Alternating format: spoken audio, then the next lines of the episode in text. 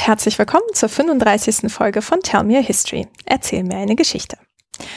Heute geht es um die Bibel und zwar in arabischer Übersetzung. Wir schauen uns an, wie sich die Übersetzung entwickelte und was uns die erhaltenen Manuskripte über die Verbreitung und Benutzung der arabischen Bibel erzählen. Dafür spreche ich heute mit Professor Dr. Ronny Volland von der Ludwig-Maximilians-Universität in München. Schönen guten Tag, Herr Volland. Guten Morgen, ich grüße Sie.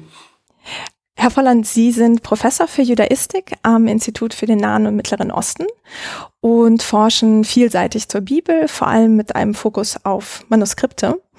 Wie haben Sie das Thema für sich entdeckt? Ach, das ist eine lange Geschichte. Das geht weit zurück in mein eigenes Studium. Ähm, ich habe mehr oder weniger zufällig in der Bibliothek eine judeo-arabische Übersetzung gefunden. Und zwar, was unsere Zuhörer jetzt nicht sehen können, aber ich zeige Ihnen das kurz. Die Derenburg-Ausgabe von Saadia Gaons judeo-arabischer Übersetzung. Das ist quasi der Pentateuch, also die Torah in arabischer Sprache und in hebräischen Buchstaben. Und ich war sofort fasziniert. Das habe ich bereits im Grundstudium entdeckt. Und ich muss zugeben, dass ich das sogar gelegentlich mit in den Hebräischunterricht genommen habe und sozusagen, ähm, wenn wir Bibelhebräisch gemacht haben, versucht habe, mir immer parallel zum Hebräisch auch das Judeo-Arabisch anzuschauen. Also das heißt, das Interesse, diese Entdeckung der arabischen Bibel geht bei mir sehr weit zurück und ist tatsächlich sehr, sehr stark an die Person von Saadia Gaon, über den wir vielleicht ja gleich noch ein bisschen mehr sprechen werden, gebunden. Ein großer Gelehrter, 882 bis 942, der eben auch unter anderem dafür berühmt ist, dass er eine sehr wichtige jüdische arabische Übersetzung vorgestellt hat. Ja, genau, das werden wir gerne auf jeden Fall aufnehmen. Also das heißt, Sie haben diese Schrift oder dieses Buch, von dem Sie gerade sprachen, das ist in hebräischer Schrift, aber auf Arabisch. Genau, richtig. Also das heißt, das ist ein Charakteristikum der äh, judeo-arabischen Literatur. Also die Sprache ist natürlich das Arabisch, aber eben die Schrift, die hier verwendet wird, ist das Hebräische. Ähm, ich habe das Thema der arabischen Bibelübersetzung dann tatsächlich über meine ganze Länge des Studiums bei mir behalten. Also das heißt, meine Magisterarbeit war zum Beispiel auch über die Verbreitung dieser berühmten Übersetzung von Saadia Gaon und in meiner Doktorarbeit, die ich 2011 an der Universität Cambridge abgeschlossen habe, ging es tatsächlich dann darum, jetzt auch nochmal das Thema zu erweitern und sich eben nicht nur die jüdischen Übersetzungen der Pentateuch, sondern auch eben die christlichen Übersetzungen und die indirekten muslimischen Zeugnisse über diese Übersetzungen sich anzuschauen. Ja, ähm, seit 2015 war ich der Principal Investigator eines großen DFG geförderten Projektes mit dem Namen Biblia Arabica. Und Biblia Arabica hatte eigentlich zwei große Ziele. Das erste Ziel war natürlich, Forschungsmaßstäbe zu setzen, also ein Feld, was bis daher sozusagen ähm, sehr vernachlässigt war, in der Forschungslandschaft tatsächlich irgendwie zu etablieren und Maßstäbe zu etablieren, auch zum Beispiel in der Art, wie Editionen hergestellt werden. Wir haben eine große Fachbibliografie, die man digital sich online anschauen kann, hergestellt. Und das zweite große Ziel war eben auch, die Lücken in der Forschung so ein wenig ähm, zu schließen. Das Projekt ist im Moment ausgelaufen. Wir schauen, wie es weitergeht. Ja, aber das ist online zugänglich? Genau, für alle, die da Interesse haben, die Website ist bibliaarabica.com, also das heißt einfach googeln Biblia Arabica und dann wird man auf die Seite verwiesen. Ähm, dort gibt es verschiedene Dinge, die man dort einsehen kann. Einerseits unsere Fachbibliografie, also das heißt, ähm, das ist eine digitale Fachbibliografie, die tatsächlich versucht, alles, was jemals auch idealerweise in allen Sprachen zur arabischen Bibel veröffentlicht wurde, zugänglich zu machen. Wir haben die verschiedenen bibliografischen Einträge äh, wir sind im Moment bei 1800, also das heißt, wir haben 1800 Veröffentlichungen identifiziert, die sich entweder sehr konzentriert oder auch nur en passant mit der arabischen Bibel beschäftigen und wir haben diese getaggt, also das heißt, wir haben versucht, diese Beiträge ja zu klassifizieren nach einerseits, welche Handschriften werden dort erwähnt, um welche Übersetzungen geht es, christliche, jüdische oder samaritanische Übersetzungen und ähm, so kann diese Bibliografie dementsprechend auch durchsucht werden. Sie ist quasi komplett verschlagwortet. Ähm, was man ebenfalls auf dieser Seite findet, ist für denjenigen, der einfach tatsächlich so einen Eindruck haben möchte, was die Bandbreite der arabischen Bibel ist. Und ich hoffe, das wird auch noch im Laufe unseres Gesprächs sehr deutlich werden. Wenn wir über die arabische Bibel sprechen, dann hat das sehr, sehr viele Facetten. Also das heißt, wir können über die jüdischen Übersetzungen sprechen, wir können über die christlichen Übersetzungen sprechen, wir können über die samaritanischen Übersetzungen sprechen, wir können über die muslimische Rezeption sprechen. Das heißt, dieses Forschungsfeld hat sehr viele Aspekte und das versuchen wir so ein bisschen in der Form eines Blogs einer allgemeinen interessierten Leserschaft vorzustellen. Also das heißt, es gibt einen Blog, der sich äh, idealerweise alle zwei Wochen, meistens klappt das nicht so ganz, aber wir versuchen das regelmäßig mit neuen Beiträgen zu erweitern und dort kann man tatsächlich die Vielfältigkeit dieses Forschungsgebietes auch so ein bisschen einsehen. Ja, das werde ich auf jeden Fall dann noch verlinken. Ähm, haben Sie da auch Links zu Bildern von Handschriften der Bibel? Äh, die Verlinkung von Bildern ist tatsächlich Teil der Fachbibliografie. Also das heißt, was wir in der Fachbibliografie äh, gemacht haben, soweit wir Kenntnis davon haben, haben wir das mit den Digitalisaten die ja oftmals und jetzt auch zunehmend zugänglich gemacht werden, verlinkt. Also das heißt, idealerweise können Sie nicht nur die Informationen zu einer bestimmten Publikation, sondern eben auch die Digitalisate einer bestimmten Handschrift dort zum Beispiel einsehen. Mhm. Oder zum Beispiel auch tatsächlich äh, frühe Drucker. Also das heißt, die frühen Drucker aus dem 16., 17., 18. Jahrhundert haben wir auch versucht dort zu erfassen, die sich eben mit der arabischen Bibel beschäftigen. Mhm. Ja. Und dieser Zugang über die materiellen Zeugen, also über die Handschriften, das war für Sie auch von Anfang an irgendwie Bestandteil Ihrer Forschungsleidenschaft? Absolut, das muss ich sagen. Also ich habe mich tatsächlich auch in meinem Studium sehr stark mit insbesondere in den Genießerfragmenten beschäftigt. Und bei diesen Genießerfragmenten wird es sehr schnell klar, dass der Zugang tatsächlich nur über diese Primärquellen sein kann. Also das heißt letzten Endes, wir sehen durch die Art, wie zum Beispiel ähm, Texte kopiert werden, sehen wir sehr stark, wie sie rezipiert werden. Also wir sehen zum Beispiel durch das paratextuelle Material, also durch die Annotationen, durch die Bemerkungen oder wir sehen auch zum Beispiel durch das Layout viel, viel deutlicher, was eigentlich der Sitz im Leben, was eigentlich die Nutzung, was die Nutzungskontexte dieser Übersetzungen sind. Ähm, wir haben sehr wenige direkte Zeugnisse, wo uns ein Autor tatsächlich sagt, ich übersetze jetzt das und das Buch und das wurde so und so verwendet. Das haben wir sehr, sehr wenig. Das heißt, wir sind darauf angewiesen, das eben aus den Handschriften selbst herauszulesen. Mhm. Ja, und ähm, Genießer-Fragmente, ich glaube, wir hatten das mal in einer der vergangenen Folgen, aber könnten Sie das nochmal so kurz einordnen? Die Genießer ist eine der wichtigsten Quellen tatsächlich für die Judaistik, aber eben nicht nur. Ähm, ganz allgemein gesprochen ist ein Ort, in dem aus dem Gebrauch gekommene, in der Regel religiöse Texte hinterlegt werden, die sozusagen aus dem Gebrauch gekommen sind. Die dürfen nicht einfach entsorgt werden. Das geht zurück auf ein Religionsgesetz, auf eine Halacha sozusagen, die es verbietet, Texte, die den Namen Gottes zum Beispiel erwähnen, einfach zu entsorgen. Das heißt, die müssen an einem besonderen Platz hinterlegt werden und sie müssen idealerweise dann auch wie eine Person bestattet werden. Ähm, und diesen Ort nennt man Genisar. Und die wichtigste Genisar, Genisort gibt es überall auf der ganzen Welt. Die berühmteste allerdings ist die Kairoer Genisar, die sich in der Ben Elsa Synagoge in Fustad in Al-Kairo befindet und die eben niemals ausgeleert wurde, die dort Material gesammelt hat, so beginnend mit dem 9. Jahrhundert, ähm, und wir teilen tatsächlich diesen Handschriftenkorpus in zwei Teile. Einerseits sind es literarischen Texte. Wir haben dort eine große Anzahl von sehr frühen Bibelhandschriften, von exegetischen Texten, von philosophischen Texten, von religionsgesetzlichen Texten ähm, aus ganz unterschiedlichen Zeiten und auch in ganz unterschiedlichen Sprachen. Das heißt Hebräisch, Aramäisch, aber auch Judäo-Arabisch. Das sind so die drei Hauptsprachen, die wir dort haben. Wir haben aber auch, und das ist der zweite Teil, das ist die zweite große Gruppe von Handschriften, die wir haben, sogenanntes dokumentarisches Material. Also das heißt, das sind Texte, die nicht literarisch sind. Das sind Texte, die Gebrauchstexte sind. Dort sind zum Beispiel zu finden Hochzeitsurkunden. Dort sind zu finden ähm, alle möglichen Verträge, Kaufverträge, Mietverträge, teilweise hin bis zu Zetteln von Lehrern an die Eltern von bestimmten Schülern. Wir sehen dort auch private Briefe untereinander und die sind natürlich gerade für die Rekonstruktion des historischen Kontexts von unglaublicher Bedeutung. Ähm, und diese Quelle fassen wir ganz grob immer nur zusammen mit der Bezeichnung Kairoer Genisa. Mhm. Und diese Genisa sind eine Besonderheit von jüdischen Gemeinden?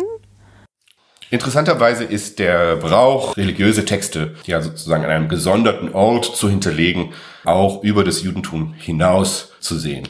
Es gibt ähnliche Praktiken beispielsweise im Islam. Also das heißt, ähm, hier möchte man vielleicht als allererstes die sogenannte Kubat el-Khasna, also sozusagen das Schatzhaus der Umayyaden-Moschee in Damaskus erwähnen. Dort hat sich auch über viele Jahrhunderte eine große Menge an Handschriften angesammelt. Die sind dort zuerst tatsächlich hinterlegt worden, weil diese Kuppel, die, die Kubba sozusagen, der Ort war, in dem man wichtiges Material hinterlegt hat, an dem man einerseits die Finanzen hinterlegt hat, aber auch die wichtigen Dokumente beispielsweise für die religiösen Stiftungen, also die sogenannte Waqf hat man dort hinterlegt. Und Teil dieses Waqf-Besitzes waren zum Beispiel sehr besonderes und sehr teure Korankodizes. Also hat man dann auch angefangen, in diesem Raum wichtige Handschriften zu hinterlegen. Und dann im Laufe der Zeit wurde das gleichzeitig auch der Raum, in dem man eben ähm, aus dem Gebrauch gekommene Handschriften, die keine besondere Bedeutung mehr haben, die mittlerweile schon auseinandergefallen waren, zu hinterlegen. Und so hat sich eigentlich sozusagen als sekundäre Funktion etwas geschaffen, was ganz ähnlich der Kairur Genieser letzten Endes ist. Die Kupat el-Khasna. Und interessanterweise sind dort auch einige wichtige arabische Übersetzungsfragmente der Bibel zu finden. Ja, okay, schön. Ja, da kommt ja, glaube ich, jetzt im Oktober 2020 auch ein Sammelband dazu raus, äh, wo Sie auch Herausgeber sind, glaube ich, richtig? Genau, das mache ich zusammen mit der Kollegin Ariana Dutona Rambach und dem Kollegen Konrad Hirschler. Ähm, und der Sammelband ist im Moment im Druck, müsste eigentlich fast täglich jetzt eintreffen. Und ähm, dieser Sammelband versucht tatsächlich ja die verschiedenen Aspekte der sogenannten, jetzt wie man jetzt vielleicht von der Kairoer Genießer, von einer Genießerforschung sprechen können, versuchen wir so etwas zu etablieren wie eine Kubba-Forschung, die letzten Endes die verschiedenen Interessen und die verschiedenen Forscher, die sich mit diesem Korpus auseinandersetzen, zusammenbringt. Dieser Korpus ist ganz ähnlich wie der Korpus Korpus aus der Kairo Geniza multilingual, also das heißt, wir haben dort eine Vielzahl von Sprachen, natürlich Arabisch als die Hauptsprache, aber wir haben dort auch Texte auf Griechisch, auf Syrisch, auf Hebräisch, auf Aramäisch, alle möglichen Dialekte. Und ähm, somit hat sich auch das Interesse an diesem Korpus sehr stark zersplittert. Und was wir versuchen in diesem Band, ist, dass wir die verschiedenen Stränge in der Forschung wieder zusammenbringen. Ja. Ja, das werde ich dann auf jeden Fall auch in die Literaturtipps reinstellen. Schön. Ähm, genau, dann lassen Sie uns vielleicht mal zu der Bibel kommen, die ja auch Teil dieses ganzen Genisar- und Robber-Wesens ist. Ähm, wenn wir uns vielleicht erstmal so ein bisschen die historische Entwicklung anschauen, kann man irgendwie sagen, wo und wann die ersten Bibelübersetzungen ins Arabische stattfanden? Also ich beginnen vielleicht mal mit einem ganz allgemeinen Kommentar. Die Primärquellen, die wir haben, sind bisher nur einzeln erforscht. Ähm, die Anzahl der Handschriften oder auch der Fragmente können wir eigentlich im Moment nur schätzen. Es gibt keine umfassende Handliste, wie es das zum Beispiel für andere biblische Traditionen gibt. Also das heißt, man mag jetzt hier denken an die berühmten Listen aus der Septuaginta-Forschung um die griechische Bibel, einerseits das Alte Testament und das Neue Testament, wo es ja sehr ausführliche Listen von Handschriften gibt und wir ganz genau beziffern beziffern können, was die Anzahl der Handschriften ist, das können wir für die arabische Bibel noch nicht machen. Das hängt einerseits damit zusammen, dass das Gebiet der arabischen Bibel, ähm, sagen wir mal, verzweigt ist. Also das heißt, wir haben einen Forschungsbereich, der sich vornehmlich mit der jüdischen arabischen Bibel beschäftigt, einen anderen Bereich, der sich mit den christlichen Versionen beschäftigt. Und was hinzukommt, ist eben auch, die Samaritaner haben die Bibel ins Arabische übersetzt. Das heißt, wir haben die drei großen Gemeinschaften eigentlich hier.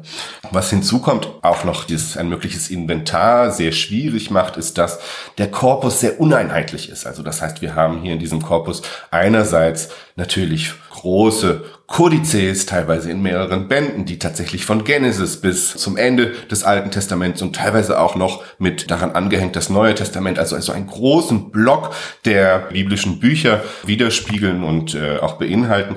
Aber wir haben auf der anderen Seite auch insbesondere aus den Quellen Corpora, die wir gerade schon so ein bisschen erwähnt haben, nämlich der Kairur Genieser und der Kubat el-Chasna, auch teilweise sehr fragmentarisches Material. Also das heißt Handschriften, die nur oftmals ein Bifolium, also sozusagen eine Seite umfassen. Also das heißt, der Korpus, den wir haben, der ist sehr uneinheitlich. Das heißt, es sind teilweise sehr große, etwas, was wir Vollbibeln nennen. Also das heißt große Kodizes mit einem wirklich 600, 700 äh, Folioseiten und auf der anderen Seite tatsächlich Material, was sehr fragmentarisch ist. Was alle diese primär Quellen vereint, ist letzten Endes der Versuch dieser verschiedenen Gemeinschaften, die ich gerade skizziert hatte, also das heißt der jüdischen, der christlichen und der samaritanischen, eben nach den islamischen Eroberungen des siebten Jahrhunderts und ja auch der damit einhergehenden Ausdehnungen des Islams den biblischen Text neu und auch wirkungsmächtig in dieser Zeit auszurichten. Das heißt, das ist eine Zeit von tiefgreifenden politischen, sozialen und aber auch kulturellen Veränderungen. Ähm, und diese Übersetzungen zeigen letzten Endes nichts anderes als das Bedürfnis eben dieser verschiedenen Gemeinschaften, den biblischen Text in der neuen Umgangssprache Arabisch den Gemeinschaften zugänglich zu machen, sei es in der Liturgie oder auch in dem Lehrbetrieb. Mhm. Okay, also das heißt, wenn Sie auch sagen jüdische und christliche und das dritte war samaritanisch? Genau, die Samaritaner. Ähm, das heißt, wir haben sowohl das Alte Testament, also die Tora, als auch das Neue Testament auf Arabisch übersetzt, in irgendwelchen Teilen, Fragmenten. Ähm, und Samaritanisch ist was für eine Gemeinde? Das kenne ich zum Beispiel nicht so. Die Samaritaner, jetzt müssen wir weit in die biblische Geschichte zurückgehen. Die Samaritaner, es war sehr lange umstritten, was der Ursprung der Samaritaner ist. Heute gehen wir davon aus, dass die Samaritaner sind eine eigene religiöse Gruppierung, die sich hauptsächlich in Samaria befindet. Daher der Name. Und was diese Gemeinschaft auszeichnet, ist eben, dass sie ähm, nur die fünf Bücher des Pentateuchs in ihrem Kanon haben, dass sie nur diese fünf Bücher äh, des Pentateuchs anerkennen. Diese Gemeinschaft besteht bis heute. Die verwenden weiterhin die sogenannte samaritanische Schrift. Das ist die althebräische Schrift ähm, und die biblische Version, die diese Gemeinschaft beinhaltet, ist der sogenannte samaritanische Pentateuch, der sich von dem jüdischen Pentateuch, so wie wir es in der masoretischen Bibel haben, leicht unterscheidet. Mhm. Ähm, zwei Nachfragen. Geografisch gesehen ist das wo heute? Also das ist im heutigen Israel hauptsächlich. Mm, okay. Und äh, das Pentateuch, das ist Teil der Torah. Pentateuch ist der griechische Name der, der Torah letzten Endes. Pentateuch sind die fünf Bücher. Moses, also das heißt die Torah. Mm, okay, also für Nicht-Bibelfeste braucht man die Info manchmal. ähm, okay, also das heißt, diese verschiedenen Gemeinden haben mit dem Aufkommen des Islam im siebten Jahrhundert und damit verbunden auch mit Arabisch als Verkehrssprache angefangen, ihre heiligen Texte in die Verkehrssprache zu übersetzen? Genau. Die Frage letzten Endes, die man oft in der Forschung, also es gibt immer noch Vertreter, die Frage, die sich so vorstellt, wann ist das passiert? Gibt es beispielsweise Übersetzungen, die möglicherweise sogar in die vorislamische Zeit zurückgehen? Ähm, und es gab immer wieder auch im Laufe der Forschung vehemente Vertreter dieser These. Also das heißt Mingana beispielsweise oder Baumstark sind ja jetzt zwei Namen, die ich nennen sollte, die diese Idee postuliert haben letzten Endes, dass es doch eine Übersetzung der Torah ins Arabische, die dem Koran und dem Islam letzten letzten Endes vorausgegangen sind. Wir müssen aus der heutigen Perspektive sagen, dass es keine Indizien dafür gibt. Also das heißt, äh, das Szenario, dass die jüdischen Gemeinschaften auf der arabischen Halbinsel, die jüdischen oder auch die christlichen Gemeinschaften, ja vielleicht Teile der Bibel in einem liturgischen Kontext tatsächlich mündlich ins Arabische übersetzt haben, ist ein Szenario, was sehr stark möglich ist. Es gibt allerdings keine schriftlichen Belege für diese mündlichen Übersetzungspraktiken. Die Quellen, die wir aus dieser frühen Zeit haben, sind in der Regel muslimische Quellen. Also das heißt, wenn wir diese muslimischen Quellen heranziehen, dann scheint es durchaus möglich zu sein, dass Juden und Christen auf der arabischen Halbinsel die Heilige Schrift mündlich erläutert haben. Ähm, ich gebe Ihnen vielleicht mal ein paar Zitate. So lesen wir in Bukhari Sahih, das ist eines der bekanntesten Hadith-Sammlungen, dass der Gefährte des Propheten Abu Huraira Folgendes uns erklärte. Die Schriftbesitzer, also die Ahl al-Kitab, lesen die Torah auf Hebräisch und übersetzen und erklären sie den Leuten des Islams, Ahl al-Islam, auf Arabisch. Ähm, tatsächlich jetzt im Hinblick auf die sprachliche Situation der jüdischen Gemeinschaften auf der arabischen Halbinsel, die ja weitestgehend arabischsprachig waren, ist das eine Möglichkeit oder das ist sogar eine große Wahrscheinlichkeit, dass es hier eine mündliche Interpretation oder eine mündliche Übertragung von Teilen der Bibel ins Arabische gegeben hat. Ein weiteres Beispiel ist zum Beispiel hier, wird erwähnt von einem der wichtigsten Prophetengefährten, dass mehr als einmal ein jüdisches Lehrhaus, also auf wird hier der Begriff Beit el-Midrash verwendet, das ist etwas, was sehr stark an Beit Midrash, also das Haus der Lehre im jüdischen Kontext erinnert, und in einem dieser Lehrhäuser sozusagen soll Said ibn Thabit, der eben laut der muslimischen Tradition mit der Sammlung und auch der ersten offiziellen Redaktion der koranischen Offenbarung beauftragt worden war, das Schreiben gelernt haben. In diesem Zusammenhang finden sich auch noch weitere Verweise auf jüdische Lehrhäuser. Ähm, und eben all diese beschriebenen Kontexte legen tatsächlich nahe, dass es nicht verschriftlichte Übersetzungen und diese möglicherweise nur partieller Natur gegeben hat. Und auch wenn wir vielleicht die nicht wirklich konkret heute mehr fassen können und auch nicht mehr konkret verorten können, aber eine Möglichkeit besteht dennoch. Aber der wichtige Punkt ist, diese Übersetzungen waren mündlich und haben niemals den Schritt in die Verschriftlichung geschafft. Ja. Und die Teile, die es in die Verschriftlichung geschafft haben und in den Quellen erwähnt werden, wenn beides zutrifft, ähm, sagen die Quellen irgendwas darüber, ob jetzt das gesamte Alte Testament oder das gesamte Neue Testament übersetzt wurde? Also grundsätzlich ist es so, dass äh, jede dieser verschiedenen Gemeinschaften, die ich gerade skizziert habe, ihren eigenen Übersetzungskorpus geschafft haben. Also das heißt, nicht nur ihren eigenen Korpus an Übersetzungen geschafft, sondern auch weiter überliefert haben und weiter gepflegt haben. Je nach Gruppierungen sind das unterschiedliche Vorlagen, auf die dort zurückgegriffen wird. In der jüdischen Gemeinde ist das sicherlich die hebräische Bibel, der sogenannte masoretische Text, der hier Grundlage ist. In den verschiedenen christlichen Gemeinschaften ist das entweder die griechische Septuaginta oder eben die syrische Pschita ähm, oder eben auch die koptische Bibel. Die christlichen Gemeinschaften in sich selbst sind ja gerade im Nahen Osten noch stark zersplittert in verschiedene Kirchen, die auch so ein bisschen, was der Zeitpunkt der Übersetzung und auch ja den Text Fassungen, die dann erstellt werden, sich unterscheiden. Also das heißt, wir müssen für den christlichen Kontext noch differenzieren zwischen einerseits den melkitischen, also das heißt denen, die die byzantinische Tradition fortsetzen, aber auch die koptische und die syrisch-orthodoxe Kirche, die müssen wir so ein bisschen separat betrachten. Wir gehen so ein bisschen davon aus, dass die Melkiten eigentlich die ersten waren für den christlichen Kontext, die die Bibel übersetzt haben ins Arabische. Dort haben wir Zeugnisse bereits ab dem 9. Jahrhundert, die stammen hauptsächlich aus dem Katharinenkloster. Dagegen wissen wir von den koptischen Christen, dass die meisten Handschriften, die wir haben, später sind. Das heißt, die können wir oftmals nur ins 11. oder 12. Jahrhundert, also ein wenig später datieren. Das heißt, äh, der Punkt, den ich hier machen möchte, ist, dass wir noch in den verschiedenen Untergruppierungen, in diesem Dreiklang von Juden, Christen und Samaritanern ebenfalls noch unterscheiden müssen. Also das heißt, da gibt es noch unterschiedliche Traditionen. Und äh, es scheint auch einen deutlichen Unterschied zu geben in den biblischen Büchern, die dort im Zentrum standen. Ähm, für das Judentum ist es relativ deutlich, dass der Text, der hier im Mittelpunkt steht natürlich die Torah, also das heißt der Pentateuch ist. Eben für die christlichen Gemeinschaften ist es hauptsächlich das Neue Testament und interessanterweise einige Weisheitsbücher haben wir in sehr frühen Übersetzungen gefunden. Dazu gehört beispielsweise das Buch Hiob oder auch das Buch der Proverbien oder auch ähm, das Ben Sira Buch. Das sind alles eher erbauliche Weisheitsliteratur, die aber ebenfalls in sehr frühen Übersetzungen vorliegen. Mhm.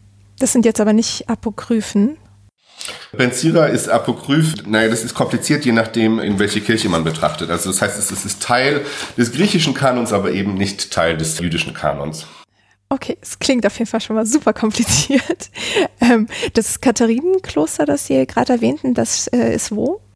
Das Katharinenkloster, was ich gerade erwähnt habe, ist daher so wichtig, weil es nicht nur für die arabische Bibel, sondern ganz allgemein natürlich ein wichtiger Ort für frühe Handschriften ist. Ähm, insbesondere für frühe biblische Handschriften. Das Katharinenkloster liegt auf der Sinai-Halbinsel und hat eigentlich eine Bibliothek, die durchgängig seit dem vierten Jahrhundert in Betrieb ist. Dementsprechend haben sich dort sehr gewichtige Handschriften angesammelt und gerade wenn man sich so wirklich mit biblischen Handschriften beschäftigt, kommt man an dieser Sammlung nicht vorbei. Also das gilt nicht nur für die arabische Bibel, sondern das gilt tatsächlich auch für die griechische und die syrische Bibel. So ist zum Beispiel eine der wichtigsten griechischen Bibelhandschriften, der sogenannte Codex Sinaiticus, ähm, dort im Katharinenkloster gefunden worden. Ebenfalls frühe Handschriften der syrischen Bibel, auch des syrischen Neuen Testaments, sind dort gefunden worden. Aber eben, und das ist wichtig für unser Thema heute, auch frühe Übersetzungen der Bibel ins Arabische. Und die stammen aus dem 9. Jahrhundert und die kann man heute dort noch einsehen.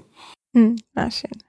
Ähm, und wenn wir diese Fragmente oder diese verschiedenen Ansätze in den Gemeinden, also was übersetzt wurde, ähm, anschauen, kann man daraus irgendwie ableiten, wofür die Übersetzungen gemacht wurden? Die Nutzungskontexte müssen wir äh, in der Regel indirekt ableiten. Also das heißt, wir haben wirklich wenig dokumentarisches Material, was uns tatsächlich sagt, wofür diese Übersetzungen genutzt worden es, es gibt vielleicht eine Ausnahme, gerade im jüdischen Kontext gibt es eine sehr interessante Quelle, die ich Ihnen vielleicht kurz vorstellen möchte. Und zwar ist das ein sogenanntes Responsum, also das heißt ein religiöses Sendschreiben letzten Endes, was von den sogenannten Geonim, also das heißt den Oberhäuptern der Talmudakademie verfasst wurde und sozusagen an die jüdische Gemeinde derzeit gesandt wurde. Und zwar hat dieses Responsum als Thema eben die Frage nach dem Stellenwert der aramäischen Übersetzungen. Das heißt, bevor letzten Endes das Arabische Umgangssprache wurde, war das Aramäische die Umgangssprache und dementsprechend resultierten aus der Verwendung des Aramäischen eben die aramäischen Bibelübersetzungen. Im jüdischen Kontext nennen wir diese Targumim. Und diese verlieren sozusagen ihren Status so ein bisschen nach der Verbreitung des Arabischen. Und die äh, Gemeinschaften sind nun verwirrt. Aramäisch ist nicht wirklich mehr Umgangssprache und man fragt sich, wie eigentlich man sich nun zu verhalten hat. Ob nun weiterhin das Aramäische rezitiert werden soll in der Synagoge. Und die Implikation davon ist sehr deutlich, gerade weil eben die meisten Leute nur noch Arabisch verstehen. Also es geht hier um die Frage nach der synagogalen Lesung. Also das heißt, soll das Aramäisch weiter gelesen werden?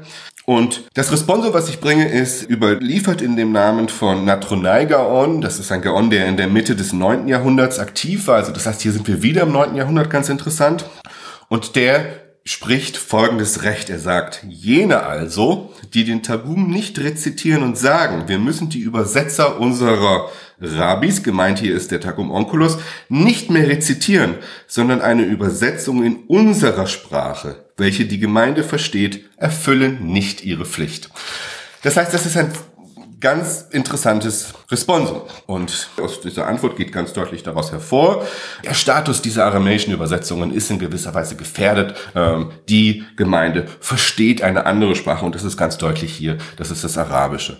Und nun räumt der Gaon ein, das ist wiederum sehr interessant, wenn an bestimmten Orten jedoch der Wunsch besteht, dass der Gemeinde die Torah auf Arabisch ausgelegt wird, so soll eine weitere Person aufstehen und in ihre Sprache übersetzen.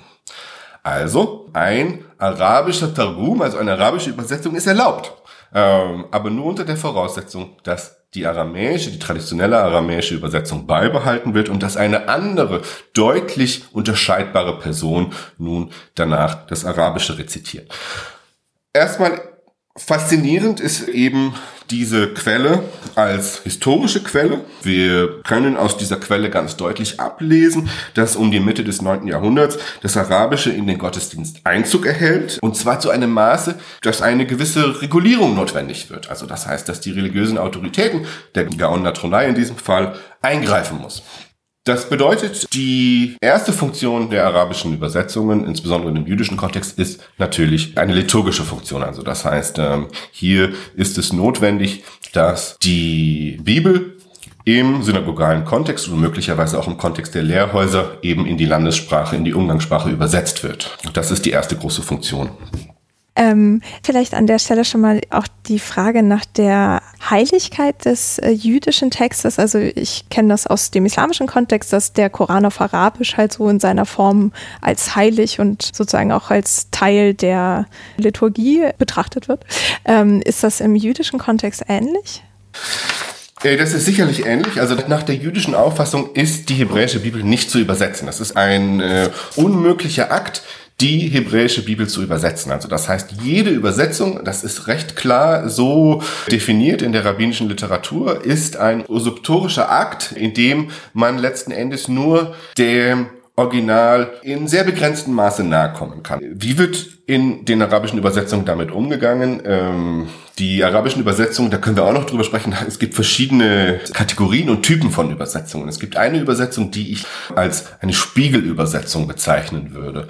Und in dieser Übersetzung ist es ganz deutlich, dass die Kraft, die die Gestalt der Übersetzung prägt, ist der Vorlagentext, der hebräische Vorlagentext auch im Arabischen. Was bedeutet das? Dass eben genau der Syntax, also das heißt die Wortstellung, aber auch die verschiedenen grammatischen Traditionen, auch wenn es in der Zielsprache Arabisch fremd ist, dennoch immer den linguistischen Begebenheiten der Quellsprache, also des Hebräischen entsprechen muss. Dadurch entsteht ein ganz merkwürdiges künstliches Übersetzerarabisch, also eine professionelle Übersetzersprache, die eben versucht, in allen linguistischen Einzelheiten den hebräischen Urtext sozusagen zu spiegeln. Und gerade darin drückt sich eine ganz starke Auffassung von Heiligkeit auch gegenüber dieses hebräischen Urtextes aus. Ähm, das führt zu oftmals sehr künstlichen Konstruktionen in den arabischen Übersetzungen, die ich vielleicht oftmals nicht verstehen kann, wenn ich nicht mit einem Auge auf den hebräischen Originaltext schaue. Ja, also das heißt, das war dann wahrscheinlich nicht für diese Ad-Hoc-Übersetzung im Gottesdienst gedacht, die ja eher die Zugänglichkeit erhöhen sollten. Also ich denke, dass diese Spiegelübersetzungen in den Lehrkontext gehören, so dass ich tatsächlich wirklich auch, wenn ich die Sprache lerne, ein Element einem anderen Element gegenübergestellt wird, sozusagen eine Einheit im Original, eine Einheit auch in der Übersetzung gegenübergestellt wird, dass diese Einheiten oftmals sehr klein sind und so, dass ich auf diese Art und Weise den Text so gut wie möglich lernen kann. Mhm. Ja. Mm, und Sie hatten ja jetzt bei den Beispielen, die Sie genannt hatten, öfter mal das neunte Jahrhundert erwähnt, wo es anscheinend vermehrt zu Übersetzungen kam. Gab es dafür irgendeinen Grund? Ja, das ist eine interessante Frage. Das ist auch etwas, was ich mich oft frage. Warum tatsächlich tauchen das erste Mal im neunten und dann verstärkt natürlich noch im zehnten Jahrhundert diese Übersetzungen auf? Ähm, wenn wir jetzt mal aus dem zehnten Jahrhundert zurückschauen. Im zehnten Jahrhundert haben wir schon sehr etablierte Übersetzungen. Das heißt, wir haben dort die Übersetzung von Saadia Gorn zum Beispiel. Gehört natürlich ganz deutlich in das zehnte Jahrhundert. Die macht aber ganz deutlich, dass es bereits Vorläufer gegeben haben muss. Also auch wenn wir jetzt den materiellen Befund uns anschauen. Das heißt, wir haben eine sehr geringe Anzahl, aber wir haben sie dennoch von Übersetzungsfragmenten, die wir auch kodikologisch und paläografisch, also was die Materialbestimmung betrifft, ins 9. Jahrhundert datieren können. Ähm, Warum das neunte Jahrhundert? Das ist faszinierend tatsächlich.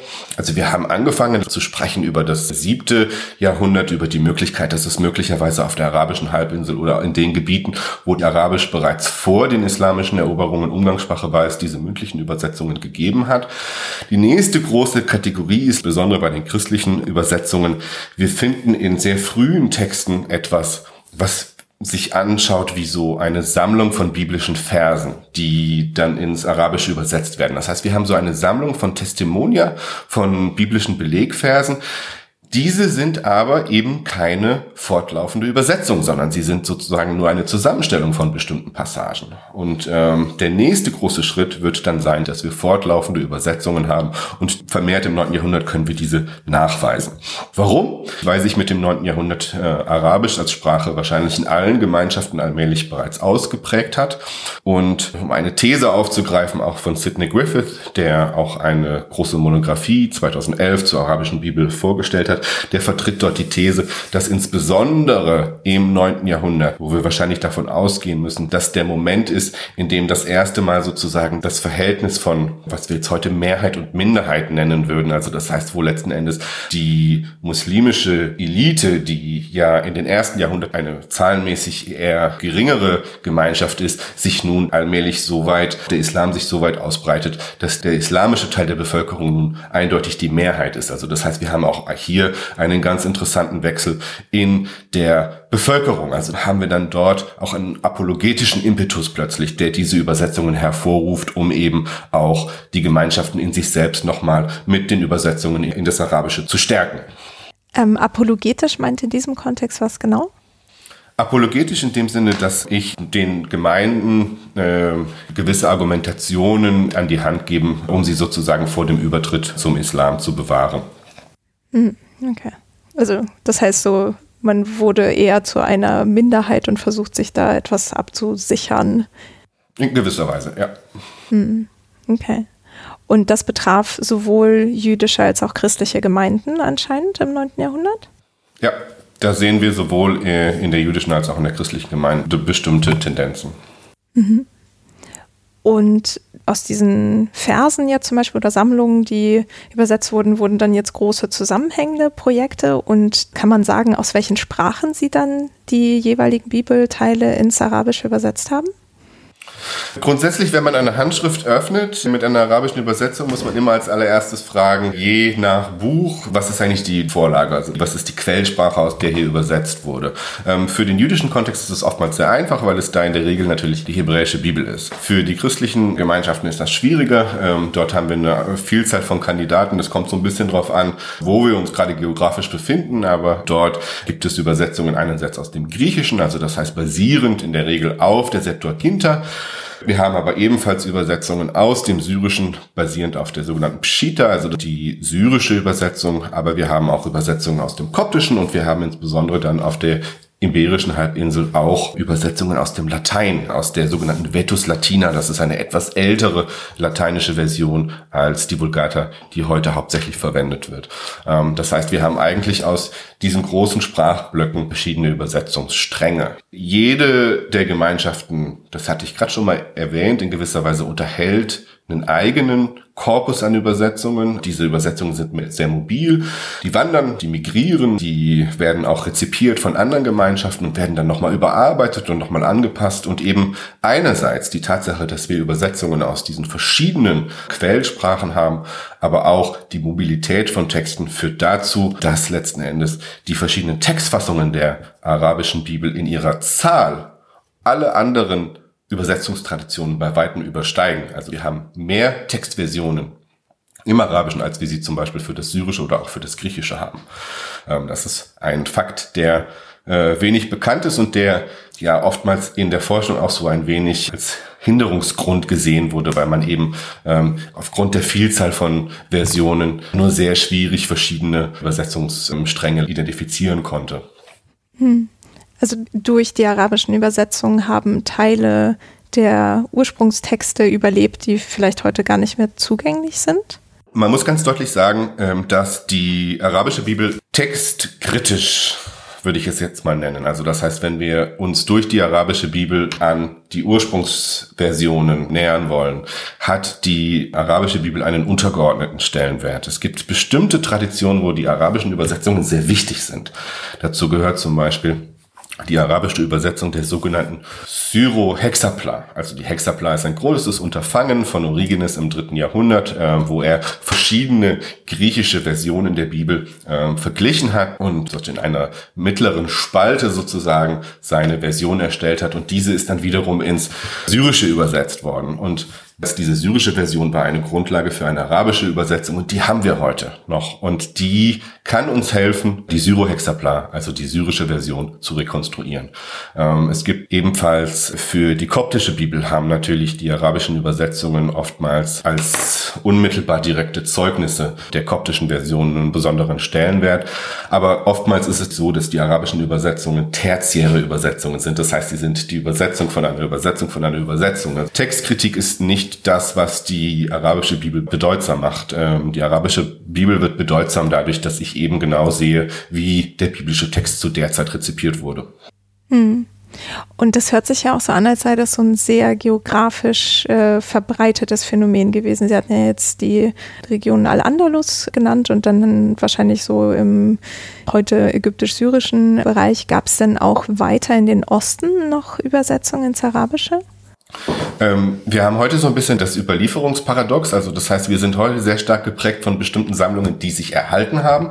Also Ägypten ist einfach in unserem Bild immer sehr dominant, weil ähm, sich dort die Kairo Geniza erhalten hat und auch das Katharinenkloster auf der Sinai-Halbinsel in gewisser Weise auch dann nochmal diesem geografischen Gebiet so einen besonderen Blick eröffnet. Es haben sich aber für andere Teile der islamischen Welt weniger umfangreiche Sammlungen als Ganzes erhalten. Das heißt, natürlich erhalten sich immer wieder Handschriften, aber wir sind wesentlich schlechter informiert, was Nordafrika betrifft. Also gerade bevor dann unter den Fatimiden Kairo das große Zentrum wird, war ja Kairouan eine wichtige Stadt.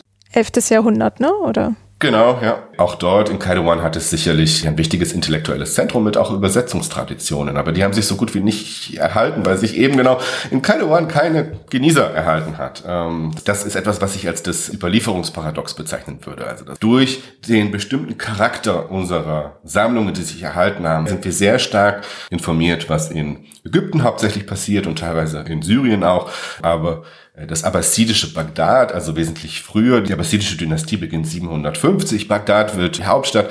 Ähm, auch dort ein wichtiges Zentrum, gerade weil die sogenannten Geonim, also die Talmud-Akademien für den jüdischen Kontext eben auch in Bagdad ansässig sind. Aber aus diesem Bereich haben wir keine direkten Quellen. Das heißt, wir haben keine Handschriften aus dieser Zeit und das ist etwas, was wir wirklich nur indirekt rekonstruieren können.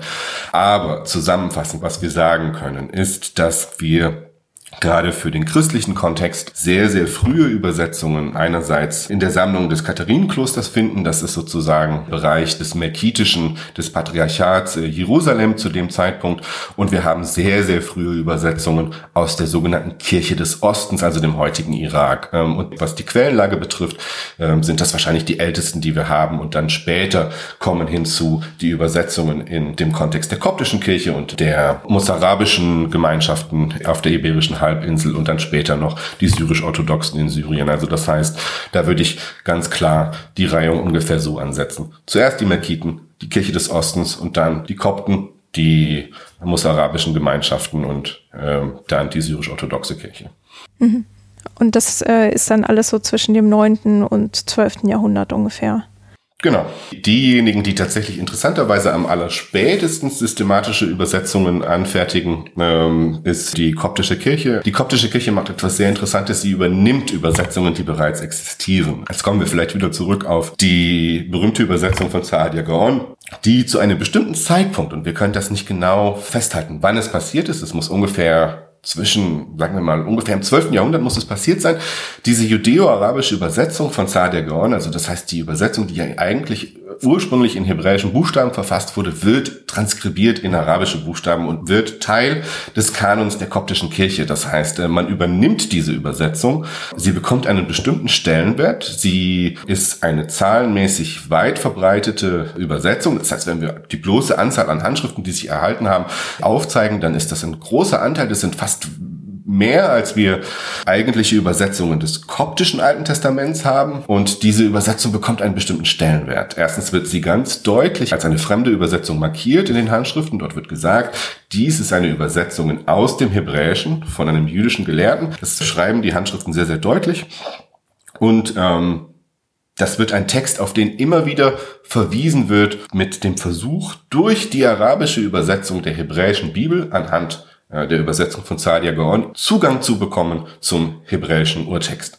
Das heißt, die Übersetzung von Sadia ist nicht nur sehr populär unter den Kopten, sondern sie hat eine bestimmte intellektuelle Funktion, weil sie nämlich ermöglichen soll, Zugriff zu ermöglichen zu der jüdischen Urversion der hebräischen Bibel. Und das war so wichtig, weil die zu dem Zeitpunkt nicht erhalten war oder warum? Die Kopten kannten tatsächlich die Überlieferungsgeschichte der Bibel sehr, sehr gut. Also das heißt, sie wussten, dass die koptische Version eine Übersetzung der Septuaginta ist und dass die Septuaginta eine letzten Endes göttlich inspirierte Übersetzung, so wie wir das im Aristeas-Brief haben, der hebräischen Bibel ist. Aber es gibt ganz wenig Belege, dass die Kopten im Mittelalter tatsächlich Hebräisch konnten. Ähm, und der einzige Weg, den Zugriff zu haben auf diese ursprüngliche Version, also auch auf die Vorlage, der Quelltext für die Septuaginta, war eben durch eine arabische Übersetzung dieser hebräischen Bibel. Und das ist genau das, was Sadia äh, mit seiner Übersetzung geliefert hat für die koptische Gemeinde. Ja, ah, spannend. Ähm, vielleicht, um diesen historischen Rundblick einmal so ein bisschen abzuschließen, ähm, gibt es nach dem neunten Jahrhundert noch ja irgendwie Spikes in der Übersetzungskultur oder hört das dann damit erstmal auf? Es gibt interessanterweise Texte, die sehr unpopulär waren. Das heißt in dem Sinne, dass man sie nicht übersetzen wollte ins Arabische.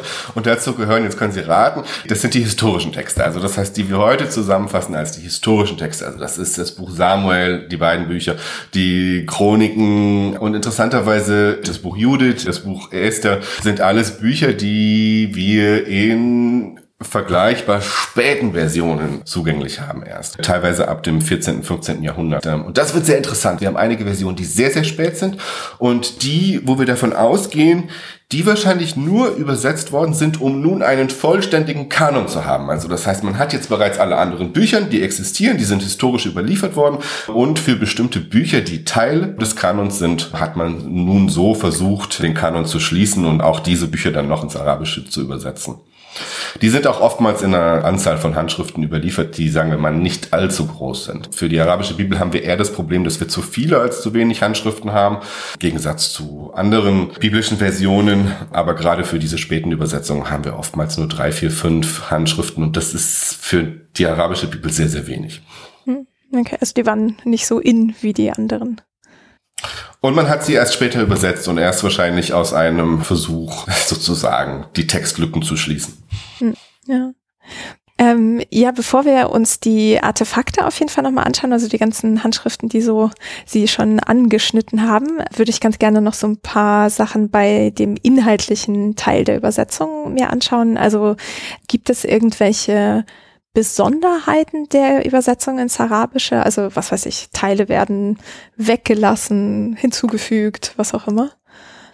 Wir müssen äh, ganz deutlich verschiedene Übersetzungstypen unterscheiden. Wenn wir uns eine Skala vorstellen, wo auf der einen Seite, also jetzt links, die absolute Spiegelung des hebräischen Textes zu finden ist. Und äh, wenn wir jetzt auf dieser Skala nach rechts wandern, ähm, tauchen dort Übersetzungen auf, die plötzlich nicht mehr ganz so wörtlich sind, die schon leicht anfangen auch sich nach den Regeln des Arabischen auszurichten, wo letzten Endes der maßgebliche Faktor für die Übersetzung nicht mehr die linguistische Gestalt des Hebräischen oder der Ausgangssprache ist, sondern der Zielsprache letzten Endes. Und auch wenn wir diese Skala erweitern, kommen wir sehr schnell hin auch noch zu Interpretationselementen. Und auch wenn wir jetzt diese Skala beliebig erweitern würden, wären wir ja schnell auch bei Kommentar letzten Endes. Also die Kommentare sind ja eigentlich die logische Erweiterung dieser Skala, wenn wir sie sehr weit nach rechts nehmen.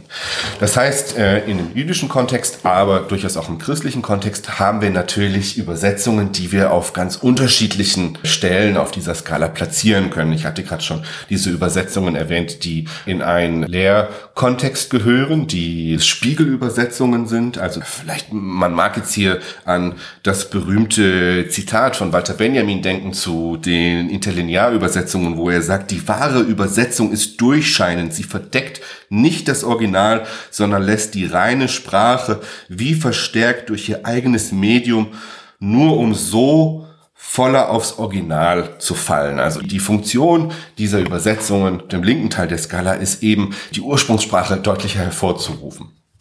Ähm, und das sehen wir zum Beispiel auch durch eine Vielzahl von linguistischen Mechanismen. Das ist einerseits, dass man sehr stark Konstruktionen bildet, die eigentlich in der Zielsprache nicht zu finden sind. Also ich gebe Ihnen mal ein Beispiel.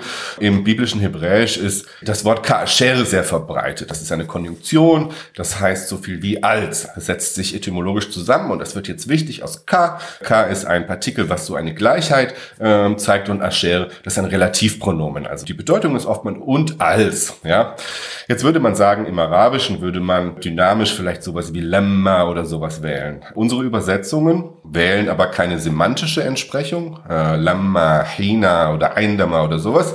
Das wird nicht gewählt, sondern man geht von der linguistischen Gestalt dieses Partikels aus. Man sagt ke, das haben wir im Arabischen auch, also ke und das Relativpronomen ist elevi. Das heißt, das Wort, was hier verwendet wird, ist ke elevi. Das macht im Arabischen überhaupt gar keinen Sinn. Also im Arabischen ist es sehr schwer zu verstehen als ein Wort, was die Bedeutung von als zur Zeit von hat. Ähm, das versteht man tatsächlich nur, wenn man weiß, dass hinter diesem Wort das hebräische Wort Kasher steht. Und solche Spiele werden sehr oft gemacht. Gerade wenn Sie mir noch erlauben, gebe ich noch ein weiteres linguistisches Beispiel. Ähm, die hebräische Sprache hat einen Objektmarker. Also man markiert das definierte Objekt, das Akkusativobjekt mit dem Partikel et. Das kennen wir zum Beispiel aus dem ersten Vers der hebräischen Bibel, Bereshit bara Elohim et hashamayim ve et haaretz, also Gott schuf und jetzt Objekt nicht, ich muss es markieren. den Himmel und die Erde. Und das wird im Hebräischen mit dem Partikel et markiert.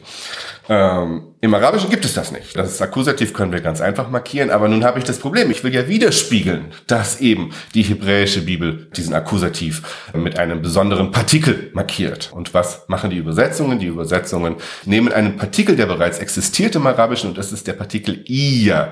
Ia, nicht, Sie werden sich erinnern, in der arabischen Hochgrammatik ist ia vorgesehen für die Verwendung, wenn sowohl ein direktes als auch ein indirektes Objekt gleichzeitig verwendet wird. Dann kann man ia verwenden.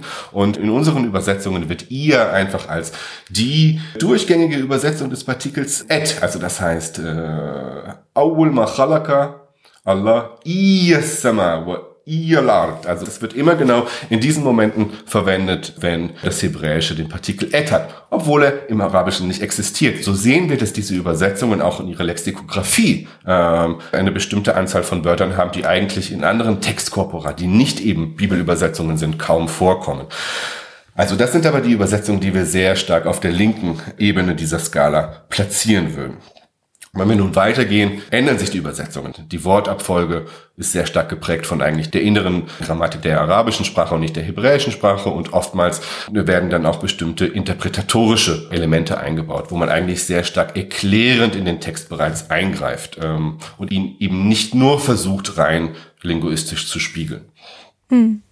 Und kann man irgendwie anhand der erhaltenen Handschriften ablesen, welche Versionen jetzt auf diesem Spektrum irgendwie am meisten gelesen wurden oder benutzt wurden? Ähm, es gibt Beispiele für diese Übersetzungen sowohl auf der jüdischen als auch auf der christlichen Seite. Also das heißt, ich hätte jetzt auch Beispiele bringen können, wo ähnliche Spiele mit dem griechischen Text zum Beispiel gemacht werden oder mit dem syrischen. Der syrische eignet sich fast noch besser, weil es eben auch eine semitische Sprache ist und man so auch noch bestimmte Wurzeln imitieren kann, bestimmtes äh, lexikografischen Bestand ganz einfach durch etymologisch verwandte Wörter spiegeln kann.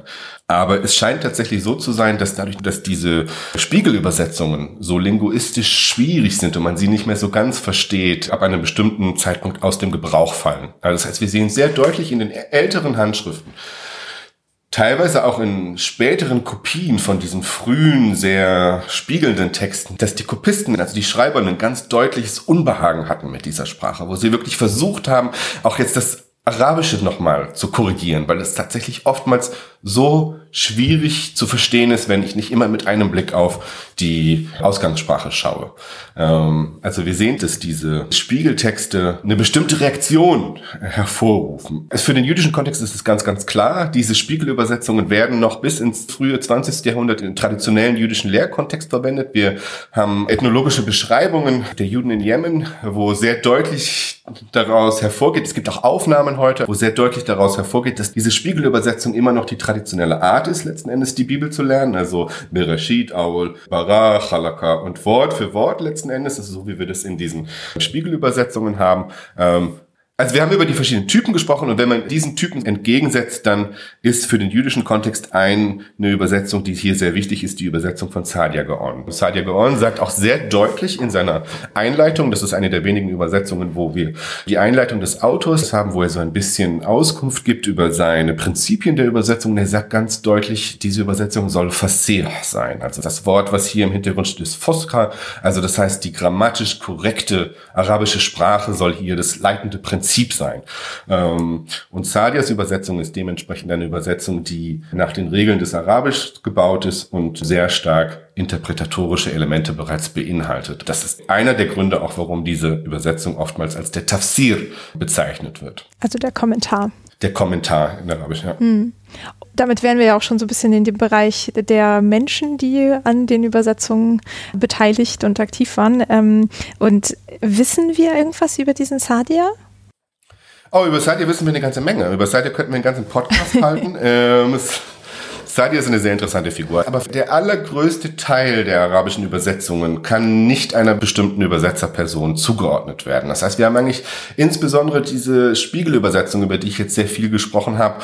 Da gehen wir eigentlich davon aus, dass diese nicht unmittelbar an eine Autorenfigur gebunden sind, sondern dass das fluide Traditionen sind, die über Jahrhunderte hin mündlich überliefert werden, ohne dass sie vielleicht irgendwie auf eine Person, auf eine Autorenfigur zurückzuführen sind. Ähm, allerdings haben wir immer wieder natürlich Übersetzungen, wo wir die Übersetzerfigur deutlich ausmachen können.